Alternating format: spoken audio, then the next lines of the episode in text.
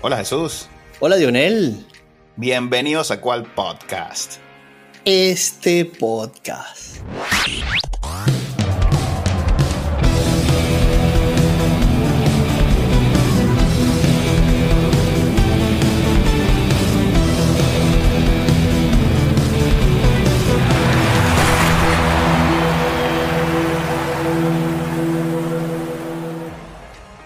Hermano, la batalla de Alberta.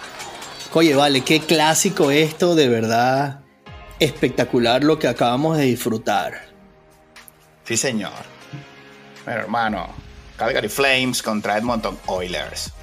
Afuera, en el aire libre. Sí. Eso te iba a decir, no solo la batalla de Alberta, de verdad que hay que ponerle mucho contexto a esto. Esto es. Esto es un Caracas Magallanes, hermano. Así del béisbol. Sí, Aquí. Anti-Boston. Aquí se odian. Aquí, de verdad que. Conflictos familiares a este nivel. Esto es como la política. Aquí no se perdona que alguien le vaya a Edmonton o, o en su otro caso le vaya a los Flames. Es, es, es duro. Bueno, vi una sola toma hicieron de una pareja. Una sola toma. De resto, todo separado, hermano. Sí, sí, sí. Es, es delicado, es un tema delicado. Pero bueno, vale, la verdad que vamos a ponerle un poquito de contexto a nuestro primer podcast del año de hockey. Estábamos viendo algo que se llama el Heritage Classic. Es, es un evento que han querido hacer básicamente equipos canadienses, cabe destacar esto, y lo juegan como era en sus principios, pues que no habían arenas de hockey cerradas ni nada, sino son eh, abiertas. Este, Sí. este año Edmonton, de hecho comenzó esta, esta tradición comienza en Edmonton, no, no muy atrás, en el año 2003 quisieron recrear esto, esto de jugar afuera, de jugar el outdoor como juegan. Lo más cercano a nosotros, esto es una pelotica de goma. Aquí es donde cerraban Sí. las calles y movían las arquerías porque venía alguien aquí, eh, viene un carro, movían las porterías como nosotros jugamos pelotica de goma, chapita, así tal cual. Así es como, como se origina el hockey aquí es cuando hace tantísimo frío, las calles se congelan y la gente patina sobre el asfalto, hermano. Entonces, bueno, de- hacen esto, esto fue en el Commonwealth. Ese es el estadio de, de fútbol americano, hermano. ¿Qué estadio es ese? El equipo, bueno, aquí es donde se hizo el... No sé si recuerdas el año pasado que tuve la fortuna, no, mentira, este año tuve la fortuna de ir a, a un juego de Canadá versus eh, Panamá. Sí. Y luego hubo un, un Canadá-México eh, por las eliminatorias de la CONCACAF. Es un estadio de fútbol, es un estadio olímpico de fútbol, donde meten 60 mil personas, hermano. Un estadio hermosísimo. Con toda Sí. esta tecnología, con la salida del tren ahí mismo. Y, y bueno, metieron 56 mil personas, hermano. Estaban allí. Sí, señor. Una belleza estadio de verdad. Y, y bueno, tuve la fortuna de. Yo no pude conseguir tickets, me metí en la, en la línea virtual cuando abrieron las, la- las entradas el primero de octubre. Eh, me conecté 8 minutos tarde, Demasiado tarde. tuve 15 minutos en una línea virtual y listo, sold out. Ocho minutos tarde es demasiado tarde. Demasiado, 50 mil entradas salieron a la venta, 8 minutos después, buenas noches. Sí, increíble. Bueno, 55.411 personas disfrutaron de este espectáculo. En vivo. En vivo, por supuesto, porque Sí. nosotros tuvimos la fortuna de verlo por televisión. Felicitaciones al equipo local, el equipo de Edmonton terminó ganando un score abultado. No quiere decir que el juego fue así. o cuando el juego está por terminar, a- a- aparecen estos empty nets para tratar de acercar la partida y se abrió la brecha, pues. Sí, hermano. Pero cuéntame esos uniformes. Me gustó mucho el uniforme de Edmonton. Sé que tú eres de Calgary, pero muy bonito esa combinación. Ambos, ambos dos. Y- Y, y- y no quiero, quiero resaltar el cómo, el cómo llegaron al estadio, porque fue de verdad muy significativo, mu- muy, de Alberta. Cuéntanos. Eh, el equipo de Edmonton llegó como granjeros, llegaron con unas bragas de blue jean sin camisa. Cabe destacar que hacía 3 grados centígrados. Los caballeros llegaron con sus sombreros y sus coveralls, como les llaman acá, unas bragas de blue jean. Llegaron a la presentación, todo el mundo de pie, porque, porque es, muy importante, ¿no? La gente en el resto de Canadá, cabe destacar, nos considera que nosotros aquí somos todos unos vaqueros, que vamos al trabajo en caballos y todo aquello. y ellos trataron de hacer de esto, de, decir sí somos granjeros y somos orgullosos de serlo. Y luego Edmonton, que son los Oilers, que representan la industria petrolera, que es muy grande en Canadá y muy grande en Alberta, llegaron ellos vestidos como si fueran al... al ah, sí, las refinerías de petróleo, ¿no? Como si fueran a las refinerías de petróleo, así, con, su, con sus bragas de seguridad, con sus cascos, cascos y todo. No, de verdad que, el espectáculo se votaron. Muy bien. Eh, me mandaron unas fotografías hermosísimas del. hacen el, el, hielo, el, Rocky, el, ring de hockey, lo hacen. Y, y aparte de atrás parecía que hubiesen dos jugadores, uno de Edmonton y uno de los, de los Flames, como disputando el, el pot en el hielo. De verdad les quedó mundial. En serio, fue un espectáculo a todo dar. Así es, hermano. La verdad que muy bonito el escenario. Y una cosa que, que noté allí, ¿no? Es que no pasa la, la barredora esta de hielo. No, en este caso no pasa. No pasa del hielo. El hielo empieza eh, bien bonito y así se juega hasta el final. Sí, señor. Es que eso es lo que quisieran hacer, dejar esto. Lo siguen limpiando jugadores, pasan como una cheerleader y otras, otros patinadores quitando el exceso del, hielo que van raspando, pero no pasa el Zamboni haciendo una nueva capa de hielo. Entonces, aquí se hace un poco más rough, así, es muy natural, es muy de la calle, pues.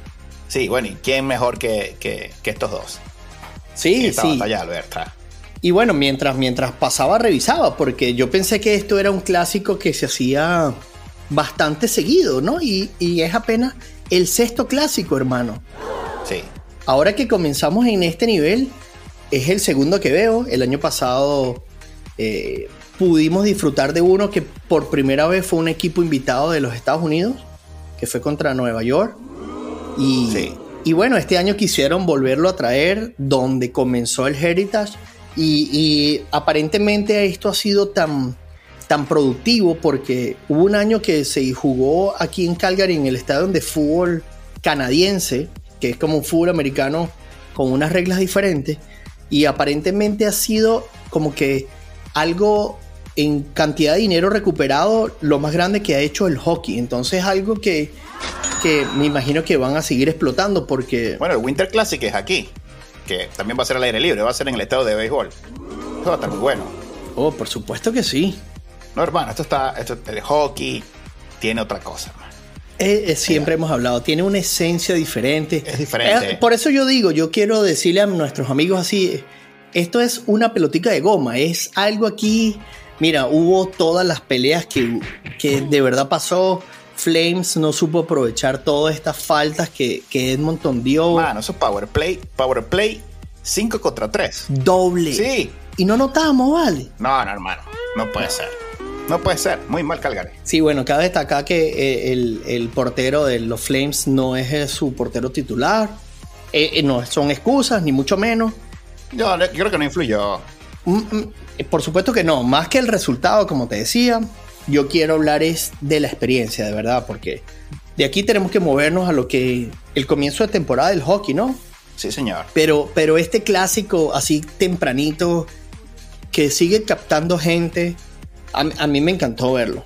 Sí, muy bueno. Yo creo que fue clave allí esas, esos power play dobles ah. de Calgary que no pudieron concretar. Y después, hermano, McDavid, que insisto, parece que no patina. Él va volando en el hielo, ni siquiera patina. Ponte a verlo. Sí, por te lo he dicho siempre. Solamente mueve el stick y es un fenómeno. Metió un pase a, un, a una mano, por decirlo así. Increíble. Los que quieran ver hockey ahora, agarren y sintonicen a, Edmonton y busquen a, a McDavid. Va a otro ritmo, hermano. E, es así, es la mejor manera de escribirlo. Va a otro ritmo. Es una persona que, mira, es un Messi, es una persona que sabe leer el juego y él sabe cuando tiene que poner esa segunda velocidad y de resto administra. No, no, es increíble verlo. Es increíble verlo jugar. Sí, es otra cosa, McDavid. Bueno, hermano, pero esto nos sirvió de abrebocas para nosotros aquí adentrarnos en la temporada de hockey. La NHL que está, digamos que empezando sus primeras semanas. Eh, y bueno, ¿cómo lo has visto, hermano? Calgary no está bien. No, horrible. De verdad que estamos. igual que Edmonton. Edmonton hoy limpió su cara, pero están jugando muy mal. De hecho, acá, bueno, esto es eh, la noticia día entero. Esto parece marca o as cuando sigues el fútbol español. Aquí hablan de todos los posibles cambios habidos por haber. ¿Qué sucede? Van ocho juegos, ocho juegos. Ya ellos dan esto por perdido. Esto es el acabose, eh, es, el decaclombe, es lo peor que les ha podido pasar. Yo dije, señores, van ocho juegos. Bueno, hermano, pero si yo tengo a McDavid, también estaría preocupado. ¿Cierto? No, no, pero, eh, pero es que es lo que diga, tengan prudencia, van ocho juegos, ocho juegos. ¿Qué quedará para nosotros los Kraken? Sí. Bueno, no, pero ahorita yo lo que quiero decir es destacar hay dos equipos que están por encima de todos. En la división este tenemos un equipo invicto hasta ahora, que es Boston Bruins, que lleva siete de los ocho juegos ganados y el otro juego lo empató y lo gana luego en, estos churados que son súper emocionantes también. Y, el, y el actual campeón, por el otro lado, en la conferencia oeste, los Golden Knights, que tampoco han perdido. Invictos. Estos han disputado nueve juegos, ocho ganados y un juego en overtime, que esto no cuentan de manera diferente ni como derrota ni como victoria, pero han sacado, están por encima de todo, o sea, con 35 goles a favor y 20 en contra, una pared que siguen teniendo como, como siempre te lo he dicho, que el, centro del, del hockey es tener una defensa sólida y el portero. Y bueno, aquí está Golden Knight que viene inspirado luego que levantaron su banderín de campeón. Siguen sin perder. ¿Viste esa celebración? No, no, No, no, excelente. De verdad que en Las Vegas tienen que irse todos los equipos. Todos los equipos tienen que tener algo en Las Vegas, hermanos. Béisbol, fútbol, todo lo que exista tienen que ir ahí. El basquetbol. Yo lo siento por Seattle ahí porque siempre lo he ligado por ti. No, también, los dos. Los dos, Seattle y Las Vegas. Pero en serio, si LeBron sigue pujando por tener un equipo allí, hermano, es que es increíble el ambiente en Las Vegas. Yo me imagino que debe ser tan económico para cualquier parte de los Estados Unidos, porque si viajar desde Canadá es barato ir a Las Vegas. Es, o sea, es increíble la atmósfera que ese equipo, que esa ciudad brinda, hermano. La ciudad entera. Sí, sí, sí. Y la esfera esta que es un espectáculo. Sí. No, tiene que ir allá. Bueno, es tanto así que que pronto tendremos que hablar en nuestro siguiente podcast de esto de la NBA, que ahora va a ser un torneo interno solamente para agasajar o tener una final en la esfera, hermano. O sea, a ese nivel estamos hablando de lo que eso representa. No, increíble. Increíble. Una celebración por todo lo alto, al estilo Las Vegas, una máquina de esta tragamonedas, etcétera, etcétera. ¿Cómo levantar el banderín? Bueno, increíble. techado. Y todo este techado, fuego artificial, no, increíble. Lo está haciendo muy bien. Las Vegas, invicto. Y como bien dices, Boston también. Eh, invicto por el, este. Pero bueno, hermano. Yo voy a hablar un poquito de los Kraken. ¿Cómo no? Algunos juegos. Y los Kraken también están pasando por un, un bache, vamos a decir así. Mantienen la base del año pasado, pero no están jugando igual. Y el Kraken está empezando los juegos arriba, 1 a 0. Casi siempre empieza 1 a 0. Y después, hermano, viene un batallón y pierden los juegos. Todos los juegos se los, se los remontan al Kraken. Y no sé qué está pasando allí. Y este año ha sido algo diferente con los Kraken, porque antes le pasaba lo que le pasaba a los Flames, que no notaban en cuando tenían estas penalidades, que cabe destacar, cuando hablamos de esto, es que cuando hay una falta. power play. Este power play saca un jugador que hace una falta que no es permitida y lo castigan por dos minutos.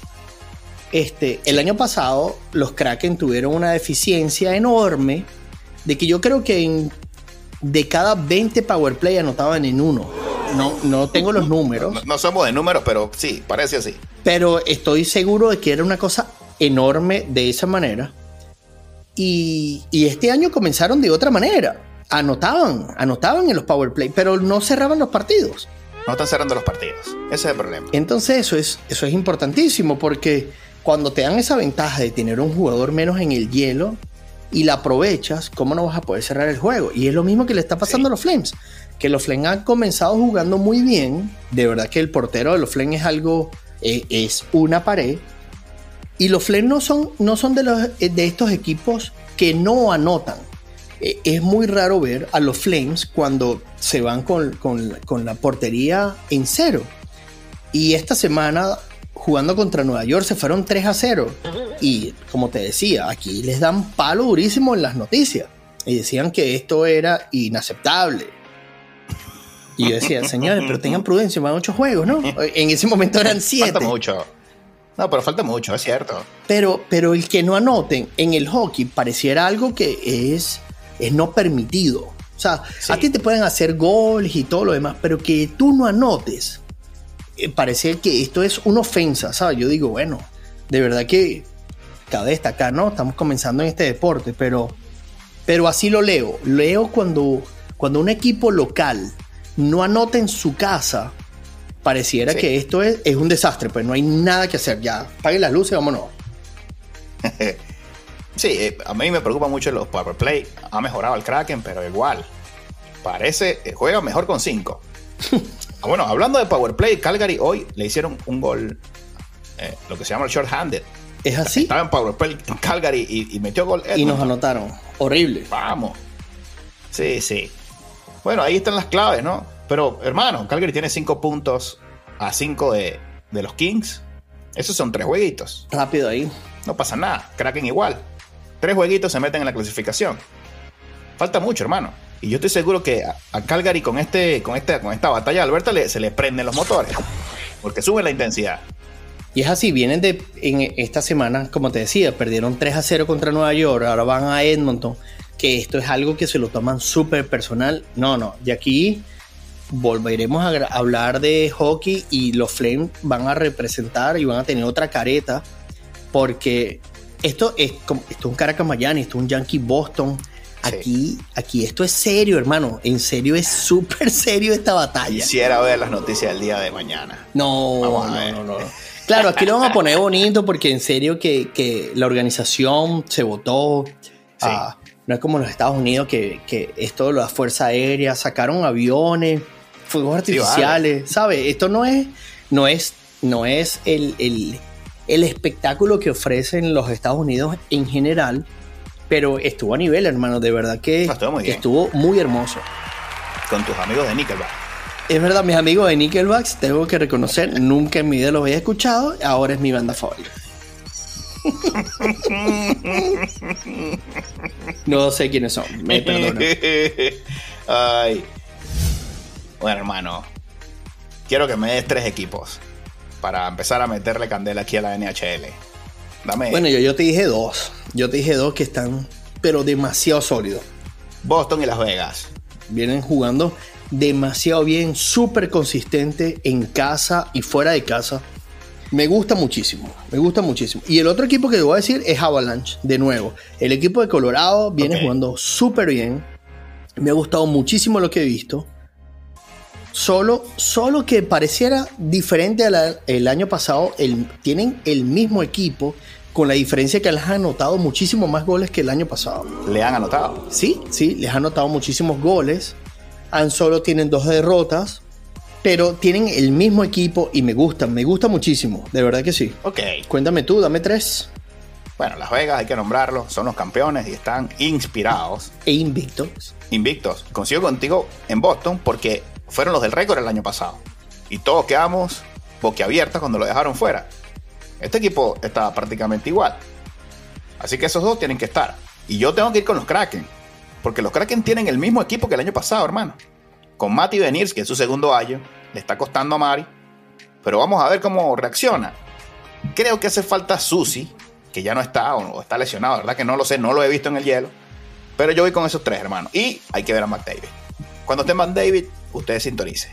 Bueno, eso, eso, es, eso es cierto. De verdad que no importa qué tan bien o qué tan mal vaya Edmonton, este, lo de Conor McDavid es, es otro nivel, es un espectáculo, la, verdad que... Sí, increíble. El cómo lee las jugadas en, el hielo, el cómo hace esos cambios de velocidad, es increíble.